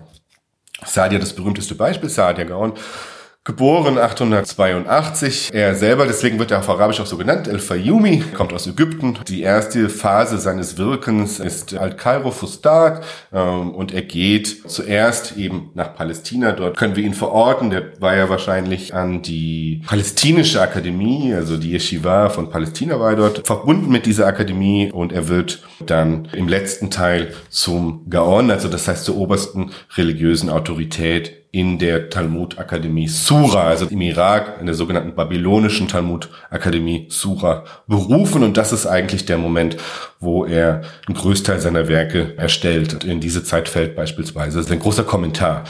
Ähm, Sadias Übersetzung ist letzten Endes ein Nebenprodukt seines Kommentars, muss man jetzt deutlich sagen. Das heißt, Sadia hat insbesondere für den Pentateuch, für einen Teil der Bücher des Pentateuchs einen sehr umfassenden Kommentar geschrieben. Dieser Kommentar ist aufgebaut von der Form her ins drei Teile. Also das hat so eine dreifaltige, ja auch oftmals in den Handschriften, in dem Layout wiedergespiegelte drei Einheiten. Das ist in erster Linie der hebräische Text. Ähm, als zweites kommt die arabische Übersetzung und als drittes kommt der Kommentar. Natürlich ist der Kommentar immer der längste Teil. In seiner Einleitung, die ich gerade schon erwähnt habe, ähm, weist er darauf hin, jetzt weiß man nicht, ob das ein historisch konkretes Ereignis war oder ob es einfach nur so ein literarischer Topos ist, sagt er, einige der Leser haben mich gebeten, doch den Übersetzungstext zu trennen von dem Kommentar. Und er sagt, dass er die Übersetzungseinheiten aus dieser dreigestaltigen Handschriftenüberlieferung herausnimmt und die Übersetzung somit parat in Umlauf bringt. Also er selber trennt die Übersetzung von dem Kommentar und sie somit in den Umlauf. Ja. Und außer äh, Sadia gibt es irgendwelche anderen prominenten Übersetzerfiguren? Ähm, wenn wir über den jüdischen Kontext sprechen, dann müssen wir insbesondere für die klassische Periode, also wir können im jüdischen Kontext ebenfalls deutliche Übersetzungsperioden oder Übersetzungsphasen bestimmen. Das ist einmal so eine frühe Übersetzung. Das sind alle die Übersetzungen, die Sadia vorausgegangen sind. Die sind nur sehr bruchteilhaft erhalten. Und dann haben wir die klassische Zeit der Übersetzungen, wo Sadia auf der einen Seite als natürlich einer der wichtigsten Vertreter mit dabei ist, aber auf der anderen Seite sind es die Übersetzungen der karäischen Gelehrten. Wer waren die Karäer? Carrère. Die Carrère sind eine intellektuelle Bewegung. Diese Bewegung hat ihren Ursprung, ich würde jetzt sagen, in der abbasidischen Peripherie, also Indien. Oder? Ja, nicht ganz. Also im heutigen Iran, also alles, was so Balch, Iran, also was so ein bisschen Hochland ist. Und einerseits natürlich in der geografischen Peripherie, aber auch in der politischen Peripherie. Also das ist eine Bewegung, die sich formiert als Ablehnung an das Establishment, was die geonischen Akademien bieten. Also das ist eine Bewegung, die sich absondert in gewisser Weise und die, ähm, also das geht eigentlich um die Grundlagen des Rechts. Also das ist eine Diskussion, die wir auch im islamischen Kontext haben. Es geht hier um Usul al-Fiqh, wo eigentlich gefragt wird, aus welchen Quellenkorpora können wir denn eigentlich Recht ableiten? Und wo die Geonemen sagen, wir können auch die rabbinische Literatur, also das heißt den Talmud und die Mishnah, so weiter, können wir mit in die Rechtsprechung einbeziehen, sagen die Karriere, nein, wir müssen das auf der bloßen Grundlage der hebräischen Bibel machen. Also, und das ist der große Unterschied. Dementsprechend äh, sind die Karriere, sie werden oftmals in der Forschungsliteratur Sekte genannt, sie sind aber nichts anderes als eigentlich eine Rechtsschule. Sie nennen sich selber auf Arabisch auch Mazhab und sie formieren sich zu einer intellektuellen Bewegung, die insbesondere zur Blüte kommt ab dem 10. Jahrhundert in Jerusalem. Denn sie leiten eine Bewegung der Wiederbesiedlung von Jerusalem ein. Und ähm, so wie die Geonim Akademien hatten, gründen die Karriere eine Akademie in Jerusalem, der Name ist bekannt, wir nennen das Darul Ilm, also das Haus des Wissens. Und dort ist eine Vielzahl von Gelehrten ansässig, die auch Übersetzungen anfertigen. Der berühmteste hier ist vielleicht Jefid, Jefid ben Ali, 10. bis 11. Jahrhundert, der dadurch hervorsticht, dass er nun alle 24 Bücher der hebräischen Bibel nicht nur übersetzt, sondern auch kommentiert hat ähm, und der tatsächlich dann auch zu dem karäischen Bestseller wird. Also auf der karäischen Seite ist er der definitiv, von dem wir den größten äh, Handschriftenbestand auch überliefert haben. Aber dort gibt es eine ganz große Anzahl von Übersetzern, auch teilweise Personen, die wir noch gar nicht so gut kennen. Ähm, Sachel Ben Matzliach, David Ben Boas, die alle übersetzt haben. Abul Faraj Harun ist ein bisschen besser bekannt. Ähm, also wir Sadi auf der einen Seite haben, sind es die karäischen Gelehrten auf der anderen Seite, von denen wir aber eine Vielzahl haben, die auch Übersetzungen angefertigt haben. Und oftmals auch als Teile von äh, fortlaufenden Kommentaren. Hm. Okay, also das heißt aber, dass die Übersetzungen immer aus so einem gelehrten Kontext herauskamen. Für diese Übersetzung ist es ganz deutlich. Also die Karriere sind hier interessant, weil wir da tatsächlich das erste Mal eine Institution dahinter so greifbar haben. Also wir wissen, das waren Lehrer, die am Dar al-Ilm unterrichtet haben, haben dort Majalis gehabt, die haben dort Naubayat gehabt. Äh, Moment, Majalis sind Sitzungen, ja? Genau, ich wollte es gerade erklären. Ah, okay. Das heißt so Lehrsitzungen, wo sie zusammensitzen und es gibt auch interessante Quellen darüber, wie sie tatsächlich dort sitzen. Also das heißt, das ist ein absoluter Lehrkontext.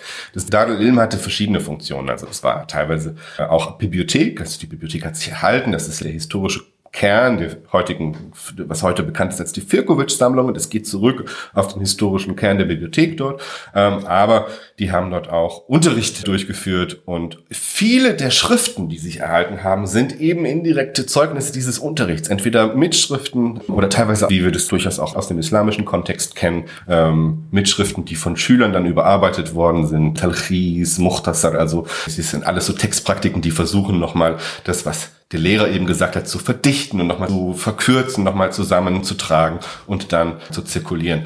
All das sehen wir dort auch für den karäischen Kontext. Und daher ist das Spannende tatsächlich an diesen Übersetzungen, dass wir den konkreten Entstehungsort sehr, sehr gut kennen. Das sehen wir ganz deutlich, dass diese Übersetzungen Übersetzungen sind, ähnlich wie Sadias Übersetzung, die eher so ein gelehrtes Publikum ansprechen. Nicht? Es sind nicht diese Spiegelübersetzungen, über die wir vorher gesprochen haben, die in, sagen wir mal, so einen Primärunterricht gehören oder die eher sich an Schüler richten, die gerade dabei sind, ihre ersten Schritte auf dem Erlernen des Hebräisch zu machen. Hm. Ja. Und Sie hatten ja auch vorhin von Kopisten dann gesprochen, die die Handschriften abgeschrieben haben. Und wenn das keine Schüler waren, also manchmal haben ja Schüler irgendwie das Material ihrer Lehrer reproduziert ähm, und die Kopisten, die jetzt eingegriffen haben in den Text zum Beispiel, um eben das arabischer zu machen oder zugänglicher, weiß man über die irgendwas? Ähm, leider nicht. Das ist sehr faszinierend. Das war tatsächlich dann auch das Thema meiner MA-Arbeit, wo ich mir äh, an die 2000 Genießerfragmente angeschaut habe, nur von Sadias Tafsir, und ich sehr deutlich feststellen konnte, dass die Textvariation, die dort auftaucht, nicht zufällig ist. Also das heißt, es geht hier nicht darum zu sagen, na ja, das war wieder so ein müder Kopist und das war am Ende des Tages und deswegen macht er jetzt Fehler, sondern es war sehr deutlich, dass diese Variationen bestimmten Regeln folgen und sie folgen oftmals dem Versuch, die nicht sehr wörtliche Übersetzung von Saadia, der ja sehr viel Interpretatorisches mit reinbringt, ja, eben der hebräischen Vorlage anzupassen. Das heißt, man hat eigentlich versucht, so ein bisschen Zadias Tendenzen rückgängig zu machen und die Übersetzung wieder näher an das hebräische Original zu bringen. Und damit kann ich die Leute zwar nicht identifizieren, aber ich sehe so ein bisschen, was der Anspruch ist, der an diese Übersetzungen auch äh, in diesen Variationen formuliert wird. Man will nämlich dadurch sich den hebräischen Urtext erschließen. Hm, okay. Also das bewegt sich immer so zwischen diesem Urtext und Zugänglichkeit im neuen Kontext der Gesellschaft. Das kann man so sehen, ja. Hm, ja. Hm, wenn wir jetzt mal so ein bisschen auf die Handschriften gucken, die Sie erwähnt haben, das hört sich an, als gäbe es unfassbar viel. Also ich hatte schon, glaube ich, eingangs erwähnt, dass wir nur schätzen können, wie viele es gibt. Also ich würde die Gesamtzahl der Handschriften auf ungefähr 10.000 schätzen. Und ähm, ich hatte schon gesagt, dass das so ein unglaublich diverser Korpus ist. Dass wir hier volle Handschriften haben, also ganze Kodizes von einer großen Anzahl an Folioseiten, aber teilweise auch nur sehr fragmentarisches. Also oftmals erhalten sich Übersetzungen auch nur als Produkt der Wiederverwertung, zum Beispiel als Untertext in einem Palimpsest, also wo die untere Schrift, die ausgelöscht wurde, eigentlich dann die Übersetzung ist. Und wir können dann aufgrund der Datierung des Obertextes sehen, dass die Übersetzung, die darunter ist, sehr, sehr alt sein muss. Ähm, das ist so ein ganz spannender Aspekt, ne, dass das Papier recycelt wurde und man dann teilweise die äh, ursprünglichen Sachen dann noch rekonstruieren kann. Für Palimpsest muss es zwingend eine Pergamenthandschrift sein. Eine Papierhandschrift kann ich nicht palimpsestieren. Die Praktiken sind relativ bekannt. Das wird oftmals gemacht mit Zitronensaft, weil das einen bestimmten Säuregehalt hat und da hat man die Pergamenthandschriften ausgewaschen und dann neu beschrieben. Ähm, und dadurch finden sich ganz viele faszinierende frühe Texte, die sonst einfach verloren gegangen wären, weil sie niemand überliefert hat. Man hat sie ja ganz bewusst auseinandergenommen und jetzt gesagt, nicht so wichtig, können wir auswaschen, können wir einen anderen Text drauf kopieren. Und insbesondere in den letzten Jahren hat sich unser Kenntnisstand, auch unsere Fertigkeit in der Rekonstruktion dieser Untertexte. Man äh, kann heute Techniken wie zum Beispiel verschiedene Spektrographien, wo man versucht, durch die verschiedenen Wellenlängen in Fotografien, äh, ist, sind wir mittlerweile in einer sehr guten Position, diese Untertexte zu rekonstruieren. Das geht mittlerweile sehr, sehr gut. Ähm, und da finden sich auch frühe Übersetzungen dabei ins Arabische. Wenn wir fragen, wo sind diese Texte heute, dann können wir ganz deutlich drei große Kategorien von Sammlungen unterscheiden. Das eine sind natürlich die europäischen Sammlungen, die Nationalbibliotheken, und das sind oftmals sehr spannende Geschichten, wie diese Artefakte in diese Sammlungen gekommen sind.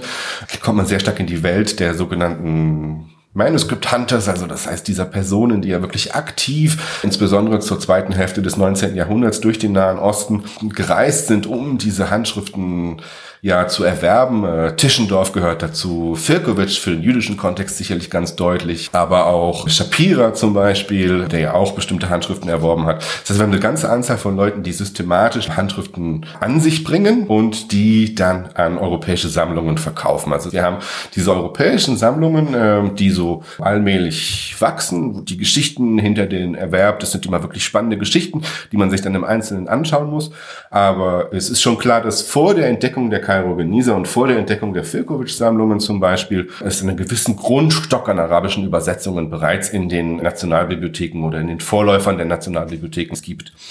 Denen hinzu gesellen wir, und das ist die zweite große Kategorie, das sind die großen jüdischen Sammlungen, über die wir schon viel gesprochen haben. Das ist einerseits die Kairo Geniza, die so wirklich beginnt, also so ab 1900, also die Entdeckung ist komplex, also die Person, die immer zentral genannt wird, ist äh, Salman Schechter, er war aber nicht der Einzige und möglicherweise war er auch ein bisschen spät dran. Er hatte Vorläufer, die bereits lange vor ihm Zugriff hatten zu diesen Handschriften, aber diese Handschriften werden, ich würde jetzt sagen, akademisch entdeckt zum Ende des 19. Jahrhunderts und es braucht dann sehr, sehr lange über eigentlich die ganze Länge des 20. Jahrhunderts, bis diese Handschriften konserviert werden. In der Kairo Geniza reden wir über 350.000 Handschriften konserviert werden, digitalisiert werden und auch katalogisiert werden. Das heißt, das ändert nochmal unseren Kenntnisstand sehr stark. Ähm, das ist die Kairo Geniza auf der einen Seite und dann die Firkovic-Sammlungen auf der anderen Seite. Die Firkovic-Sammlungen sind öffentlich gemacht worden, wesentlich später. Sie waren russischen Gelehrten immer bekannt, aber Mikrofilme sind das erste Mal sozusagen mit dem Fall des Eisernen Vorhangs dann tatsächlich erstellt worden. Eigentlich wirklich erst ab den 90er Jahren hatten wir Zugriff zu den Firkovic-Handschriften. Und das hat dann nochmal einen sehr starken Impetus gegeben und die Firkovic-Handschriften hatte ich gerade schon erwähnt. Das sind hauptsächlich die karäischen Traditionen, die sozusagen die Öffnung dieser Sammlung oder die Zugänglichkeit zu dieser Sammlung hat dann gerade für die karäischen Übersetzungen nochmal so einen ganz starken Impuls für die Forschung gegeben. Die dritte, letzte Kategorie ist eine Kategorie, die hauptsächlich die christlichen Handschriften betrifft und das sind die klerikalen Sammlungen im Nahen Osten. Da gehört das Katharinenkloster sicherlich als das älteste mit dazu, aber es gibt noch weitere wirklich wichtige Sammlungen. Ähm, das koptisch-orthodoxe Patriarchat hat eine sehr große Sammlung und es gibt in sehr, sehr vielen Kirchen oder klerikalen Institutionen Sammlungen von Handschriften, die natürlich heute auch so ein bisschen bedrohtes Kulturgut sind, wie man das in den Medien sehr gut verfolgen konnte. Auch natürlich die Zerstörung von christlichem Kulturgut im Nahen Osten. Da waren durchaus auch Handschriften von betroffen. Diese sind größtenteils heute digitalisiert und ähm, ja, stellen somit als der dritte große Block, insbesondere für die christlichen Übersetzungen, nochmal so einen eigenen Korpus an Handschriften dar. Ja. Ich habe zwei Beispiele mitgebracht. Ähm, fangen wir mit dem Beispiel in hebräischen Buchstaben an. Das ist ein sogenanntes Genießerfragment. Genau, das verlinke ich auch. Das heißt, wer möchte, kann jetzt auf den Link zum Cambridge-Fragment klicken und mitgucken. Als allererstes möchte ich sagen, das gibt einen guten Eindruck, was so auf den Forscher wartet, wenn man sich mit Genießerfragmenten beschäftigt. So sieht es aus. Also das heißt, ähm, das sind Fragmente, die sagen wir mal, oftmals von der Zeit ein wenig mitgenommen wurden. Ähm, das ist sehr euphemistisch ausgedrückt, ja. Also hier ist ein bisschen beschädigtes Fragment. Aber ich habe das mitgebracht, weil es in gewisser Weise nochmal den Status auch der arabischen Übersetzung gegenüber den aramäischen Targumim und dem hebräischen Urtext nochmal so sehr deutlich und auch so sehr visuell zusammenfasst. Also erstens, Ähm, es gibt hier auf dieser Seite, die Sie sehen, alles in hebräischen Buchstaben, aber es gibt drei biblische Versionen, die Sie sehen. Ähm, das erste ist die hebräische Vorlage, die hebräische Bibel und auch für diejenigen, die jetzt kein Hebräisch können, man kann das so ein bisschen sehen daran, dass der hebräische Text in einer größeren Schriftgröße ist und dass er vokalisiert ist. Und hier sind wir sehr schnell bei Bedeutungsgröße. Er ist natürlich größer, weil es der bedeutendere Text von allen dreien ist. Der zweite Text, der ist so ein bisschen kleinerer Schrift geschrieben, aber ebenfalls vokalisiert, ist Tagum Verbum das sind die aramäischen Übersetzungen und die werden gefolgt von den arabischen Übersetzungen. Und die arabische Übersetzung, die wir hier sehen, ist die arabische Übersetzung von Sadia Gaon. Das Faszinierende an diesem Fragment finde ich erstens, dass diese drei Sprachen zusammen auf einer Seite sind und dass man die Bedeutung, über die wir auch gesprochen haben, über das Responsum zum Beispiel von Natronai Gaon, dass man das hier so visuell einfach sehr deutlich sieht. Ja, äh, wobei ich sagen muss, äh, für mich ist das gar nicht so deutlich, vielleicht auch einfach nur, weil ich äh, nicht an Hebräisch gewöhnt bin, das zu sehen. Also vokalisiert heißt jetzt erstmal, dass diese Punkte und kleinen Striche über den Buchstaben sind. Ist das richtig? Genau. Mhm. Ja. Und wenn wir jetzt auf die rechte, also besser erhaltene Seite gucken, welche Zeilen sind denn dann auf Hebräisch und welche sind in den anderen Versionen? Also, das ist ein tolles Fragment. Äh, erstmal, das beginnt mit Genesis 1, also Bereshit bara Elohim et Hashamayim veta Aretz. Das ist ein Vers, über den wir bereits gesprochen haben.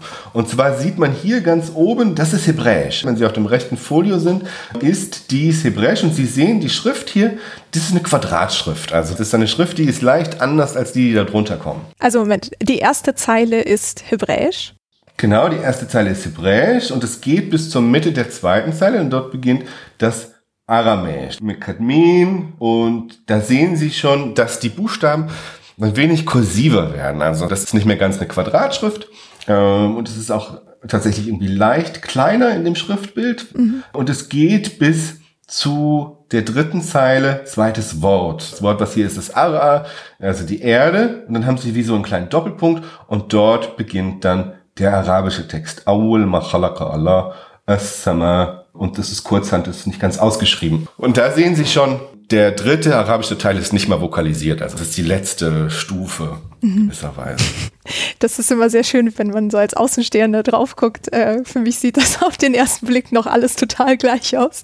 Aber äh, wenn man so ein bisschen reinzoomt, glaube ich, ist das sichtbarer, was Sie meinen mit diesem, dass das eine etwas eckiger und das andere runder ist. Und wir lesen übrigens von rechts nach links, ne? Also das heißt, der Doppelpunkt, den Sie erwähnten, ist in der dritten Zeile im ersten Drittel so ungefähr. Ähm, Okay, also das heißt, hier würde man als Fachmensch offensichtlich sehr klar sehen, dass hier drei verschiedene Schriftsysteme oder Sprachen vertreten sind. Und bei dieser Art von Fragmenten oder ähnlichen Fragmenten haben Sie da auch irgendwie Kommentare an den Rändern manchmal?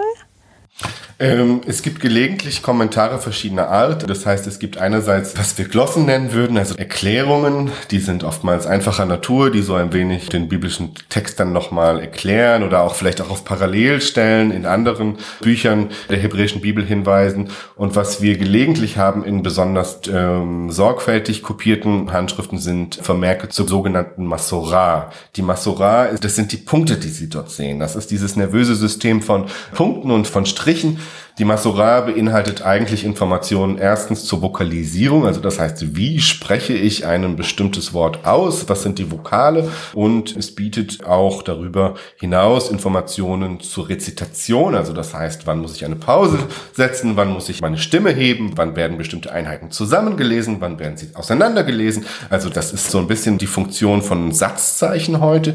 Das ist ganz ähnlich übrigens für unsere islamwissenschaftlichen Zuhörerinnen und Zuhörer. Das ist etwas, was Tajweed für den Koran macht. Das gibt es für die hebräische Bibel ebenfalls auch.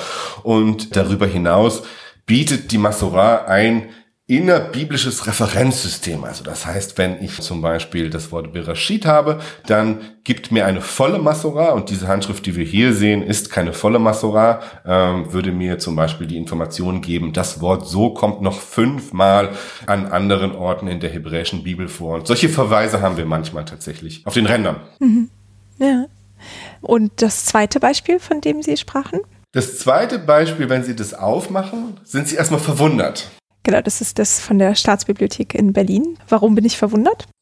Weil Sie erstmal vergeblich nach der arabischen Übersetzung suchen. Ich habe mir dieses Fragment mitgebracht, weil es ein berühmtes Fragment ist. Ähm, das ist das sogenannte Violett Fragment. Wo kommt das her?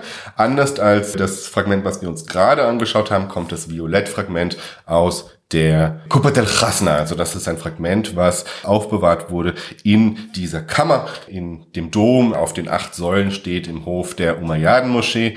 Ähm, und dieses Dokument ist von Violett entdeckt worden. Violett hatte eine besondere Bedeutung in der Entdeckung der Kupat el Chasna. Die Kupat el Chasna kam irgendwann in das Interesse der deutschen Wissenschaft und insbesondere Hermann von Soden, der gerade an einer, einer kritischen Edition des Neuen Testaments auf Griechisch gearbeitet hat, erfuhr von den Handschriften, die sich dort in dieser Sammlung befinden. Und er ließ sozusagen seine diplomatischen Beziehungen zum Kaiser spielen, der daraufhin eine Irade, also eine Erlaubnis des Sultans zu dem Zeitpunkt Abdelhamid II. erwirkte, dass nun ein deutscher Forscher nach Damaskus kommen könnte, um diese Handschriften durchzusehen.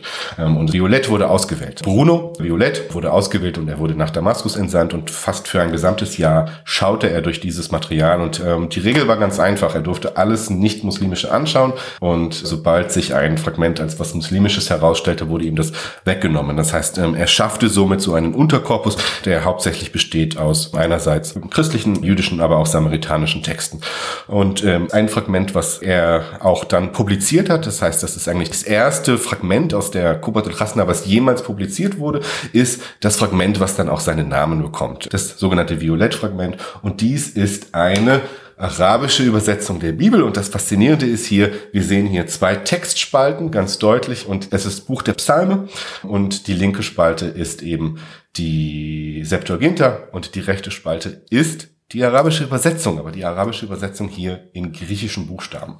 Und wir gucken gerade auf die linke Seite, ne? Wir sehen ja links und rechts, aber Sie meinen die beiden Spalten auf der linken Seite. Weil ich jetzt hier auf der linken Seite, Seite, so wie man das als Buchseite kennt, sieht das für mich so aus, als gäbe es da zwei Spalten. Sie sehen eigentlich das auf beiden Seiten. Die linke Seite ist ja ein bisschen kleiner. Ja. Da sehen Sie noch die Markierung hier sogar sozusagen, wo die Spalten markiert werden. Und dann haben Sie auch in den linken einen Text und auf der rechten einen Text. Und ähm, auf der rechten Folioseite sehen Sie das gleiche nochmal. Also das heißt, wir haben einen Text auf der rechten Seite und auf der linken Seite. Und auf der linken Seite ist immer der griechische Bibeltext und das, was auf der rechten Seite zu finden ist, die arabische Übersetzung. Also das heißt, wir sehen vier Spalten hier. Mhm. Wenn wir kurz zählen, ist es äh, griechisch, arabisch, griechisch, arabisch. Und das Fragment erstmal, wenn wir noch so ein bisschen über die materielle Beschaffenheit sprechen, nicht, dann sieht man hier erstmal, das ist ein Fragment, was auch wieder nur überlebt hat, eigentlich aus Zufall. Weil wenn Sie sich die Faltmuster anschauen, dann ist es klar, dass dieses Fragment wiederverwertet wurde, nämlich um ein Einband eines anderen Buches zu schützen. Man sieht sehr deutlich diese Faltung in der Mitte. Also das heißt, wo man tatsächlich ein anderes Buch eingewickelt hat. Und wenn man sich vor allen Dingen auch die Einstiche so ein bisschen anschaut, da sieht man, wie das um ein anderes Buch genäht wurde. Eben ein Fragment, was zu einem der faszinierendsten arabischen Bibelfragmenten überhaupt gehört, nämlich aus dem Grund, dass es die Übersetzung in griechischen Buchstaben wiedergibt. Für Linguisten war das eine große Revolution, weil dadurch, dass wir hier einen Text haben und wir datieren dieses Fragment heute ins 9., 10. Jahrhundert, womöglich eher früher als später, also eher 9. als 10., aber das, das bleibt weiterhin offen, ähm, haben wir hier natürlich eine phonetische Transkription der Aussprache des arabischen Textes in griechischen Buchstaben. Ähm, dafür ist dieser Text berühmt geworden und insbesondere, wenn man diesen Text nun einordnen möchte in die verschiedenen Übersetzungstraditionen, dann kommt in dieser Übersetzung ein Text zum Vorschein, den wir ebenfalls aus anderen Handschriften, zum Beispiel aus dem Katharinenkloster kennen. Und das ist eine Übersetzung aus der griechischen Septuaginta, die ebenfalls existiert in vollständigen Psalmübersetzungen im Katharinenkloster. Also das heißt, das war die Version der arabischen Psalmübersetzungen, die eben genau von merkitischen Gemeinschaften im 9. und 10. Jahrhundert verwendet wurde. Mhm. Ich kann mir gerade noch nicht so ganz vorstellen, was für ein Kontext das ist, in dem das gebraucht wird. Also das ist also jemand, der Arabisch kann, aber in griechischen Buchstaben liest. Wo kommt sowas vor? Äh, das ist sehr spannend, wenn man sich fragt, was ist eigentlich der Gebrauchskontext dieses Fragmentes. Also die Person, die dieses Fragment geschrieben hat, ähm, kann nachweislich sowohl Arabisch als auch Griechisch. Wenn man sich das Griechisch anschaut, dann ist es einerseits ähm, ein traditionell erlerntes Griechisch, also das heißt, was hier verwendet wird, werden noch zum Beispiel die Spirantisierungszeichen, das ist äh, das H, Ho, also das sind äh, bestimmte Zeichen, die nur im klassischen Griechisch vorkommen. Die verwendet er, aber er verwechselt auch Jota und Eta, was hauptsächlich im byzantinischen Griechisch vorkommt. Also wir sehen hier jemanden, der Arabisch kann, aber in einem klassischen Griechisch ausgebildet worden ist, aber eben auch byzantinisches Griechisch, also das Griechisch der Zeit kannte.